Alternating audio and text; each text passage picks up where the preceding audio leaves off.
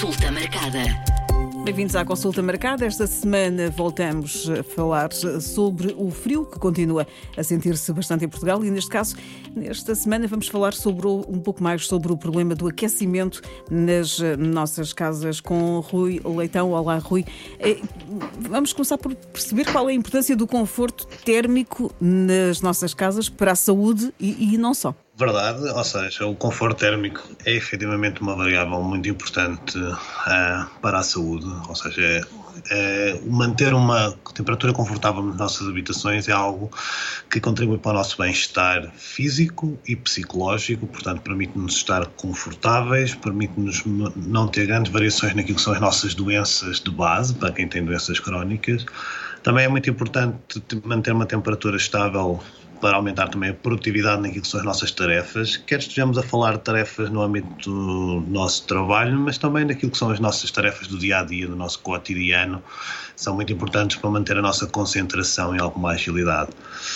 Um, é sempre, também acaba por ser sempre muito um, subjetivo aquilo que é a temperatura ideal, mas é mais ou menos aceito, ou mais ou menos consensual, que a temperatura ideal deverá estar entre os 18 e os 22 graus, pois sendo ajustada em função de vários fatores, nomeadamente aquilo que é o ambiente que nos rodeia, a umidade, a exposição solar, ou por vezes também aquilo que são os fatores individuais, nomeadamente no que diz respeito à atividade física que estivermos a desempenhar naquele momento ou ao vestuário que, que temos. As casas em Portugal estão, de regra geral, preparadas para estas temperaturas que temos vindo a sentir? Sim, realmente as casas portuguesas não, não, estão preparadas. Nós temos uma noção histórica de ser um país a menos, no entanto, temos amplitudes térmicas consideráveis, com verões com temperaturas elevadas associadas a invernos frios, ainda que os períodos deste, destas amplitudes térmicas consideráveis sejam relativamente curtos. Também é entender que existe um gradiente geográfico importante, portanto, nem todo o país uh, enfrenta o clima da mesma forma e, portanto, acaba por também gerar diferentes percepções daquilo que é o, o, o ambiente que nos rodeia. Neste sentido, as casas portuguesas, historicamente, acabaram por não estar devidamente preparadas, os isolamentos térmicos não são os melhores, as soluções adotadas de aquecimento e ou arrefecimento não são as mais adequadas, o que acaba, pois, por condicionar também a função daquilo que é a nossa capacidade económica para adotar determinadas medidas, acaba por condicionar muitas soluções que nós vamos encontrar para, para manter as nossas casas quentes quando nos referimos a esta altura do ano. Com as alterações climáticas temos cada vez verões mais quentes, com ondas de calor e agora hum, no inverno hum, vagas de frio. Hum, vamos agora falar das soluções de, de, aquecimento, que também é aqui uma questão complicada na altura em que atravessamos devido ao custo de muitas das soluções de aquecimento. Ex exatamente. É, o custo económico é algo que determina muito a solução que nós adotamos nas nossas casas para, para as aquecer. Uh, a verdade é que existem, em termos de soluções de mercado, existem soluções têm diferentes riscos dependendo daquilo que nós escolhemos. Se calhar aquelas têm maior relevância para a saúde, atendendo à realidade nacional, aquelas que mais potenciais riscos têm para cada um de nós são aquelas normalmente associadas a fenómenos de combustão, nomeadamente sale, eh, lareiras, braseiros, aquecedores a gás daqueles portáteis que ficam nas, nas divisões, em que realmente podem constituir um perigo a diversos níveis para quem as utiliza. E agora vamos falar então, são os perigos, são um, uh, os incêndios e, e uh, intoxicações por monóxido de carbono. Uh, Portugal continua a ter ainda muitos casos. Correto, ou seja, atendendo acabam por ser uma via preferencial de aquecimento em muitas zonas do nosso país, em muitos tratos socioeconómicos. O facto de ser ali uma fonte de calor muito focalizada proporciona uma maior, um maior risco por exemplo, queimaduras por parte de idosos, por parte de crianças que não têm a noção de, daqueles equipamentos. Por outro lado, também o facto de os mantermos acesos enquanto dormimos ou por algum descuido pode gerar um incêndio na habitação, com consequências desastrosas, claro, para a este nível, com perda económica, mas também de, de vida, quando, quando acontecem. E também Agora, o fator que acaba por condicionar maior número de mortes é, no entanto, o que foi referido, intoxicação por, por monóxido de carbono, que é um, que é um gás que tem, do ponto de vista fisiológico, tem uma maior preferência pela hemoglobina dos nossos glóbulos vermelhos que um, o oxigênio e, portanto, quando está presente no, no ar ambiente, dependendo da concentração, mas pode substituir o oxigênio sem que tenha o mesmo papel no nosso organismo e podendo, em última análise, condicionar um envenenamento por este gás. Uma lareira acesa com portas todas fechadas pode constituir aqui algum risco? Exato, portanto, nós com estas soluções de aquecimento queremos gastar o menos possível para, para nos tentar manter quentes, portanto, as pessoas acabam por uh, escolher divisões mais pequenas, pouco arejadas, muitas vezes sem manutenção daquilo que são as vias de escapas, chamadas chaminés, e sem, sem a manutenção adequada. Não farão uma saída controlada dos gases originados pela combustão deste, destes equipamentos com a divisão pequena acabará por levar à acumulação deste gás, uh, o que, caso, pessoa, caso, as pessoas não estejam atentas, poderá originar um conjunto de sinais e sintomas que, em última análise, poderão levar à morte.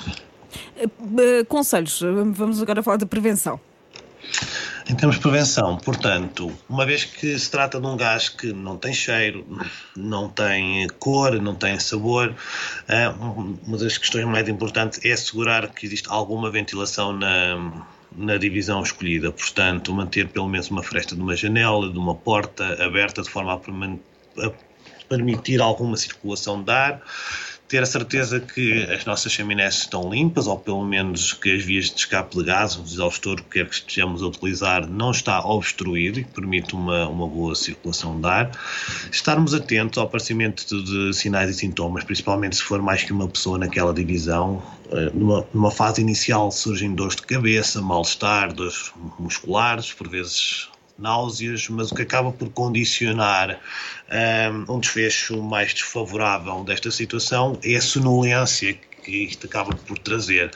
Assim que começa a surgir a sonolência, as pessoas têm tendência a repousar, a deitarem-se de alguma forma para tentar perceber se os sintomas passam ou não, o que significa que o equipamento continua ligado, continua a haver acumulação do monóxido de carbono, a pessoa vai adormecendo e os sintomas vão evoluindo para alguma confusão, culminando com uma perda de consciência, em que, se a pessoa estiver em pé, pode originar um traumatismo, por exemplo, craniano, ou se a pessoa já estiver dentada, lentamente a intoxicação vai se desenrolando e poderá levar então à morte por envenenamento uma situação mais perigosa para, para quem vive isolado e que esteja sozinho em casa.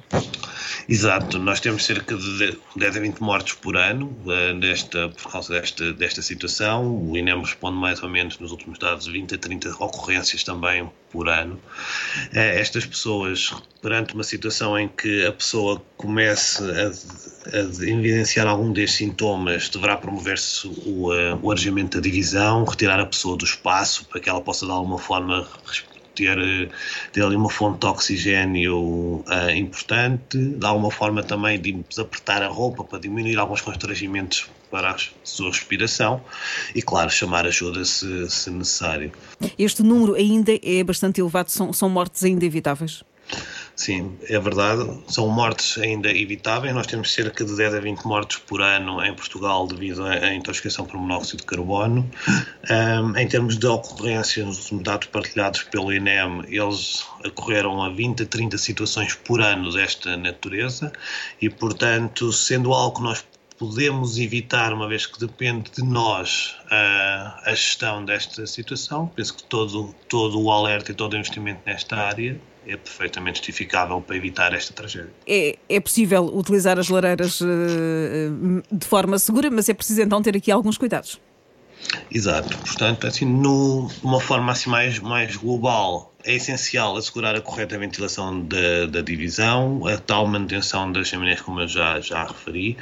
Uma medida muito importante é evitar adormecer nos espaços em que estes equipamentos estejam ligados, portanto, não não adormecer na divisão que tem a lareira ou equipamento a gás, educar os nossos familiares, os nossos, as nossas crianças, mas também os nossos idosos e, utentes com doenças crónicas que possam condicionar algum tipo de, de, de, problema neste, neste campo, para que estas pessoas possam estar alertas, para que estejam atentas aos sintomas, principalmente quando utilizam estes equipamentos, para que, sur, começando a surgir, poderem tomar as medidas já referidas uh, anteriormente. Ficam aqui os conselhos. Uh, Rui, uh, quer deixar alguma mensagem final? Mensagem final, penso que é, há aqui a necessidade de haver um investimento nacional nesta, nesta área, nomeadamente naquilo que são as alterações legislativas das normas de construção, algumas já a decorrer e já com bons resultados, nomeadamente naquele, no foco da questão da certificação energética e já ter um, algumas orientações para a construção das nossas habitações. Por outro lado, é necessário também um maior financiamento de programas de melhoria da eficiência energética, normalmente muito focados na parte fotovoltaica ou naquilo que são os aquecimentos das águas quentes sanitárias, mas podemos também redirecionar esforços no sentido de subsidiar ou pelo menos apoiar a melhoria da eficiência energética no que diz respeito aos isolamentos e às soluções térmicas mais adequadas e com menor risco.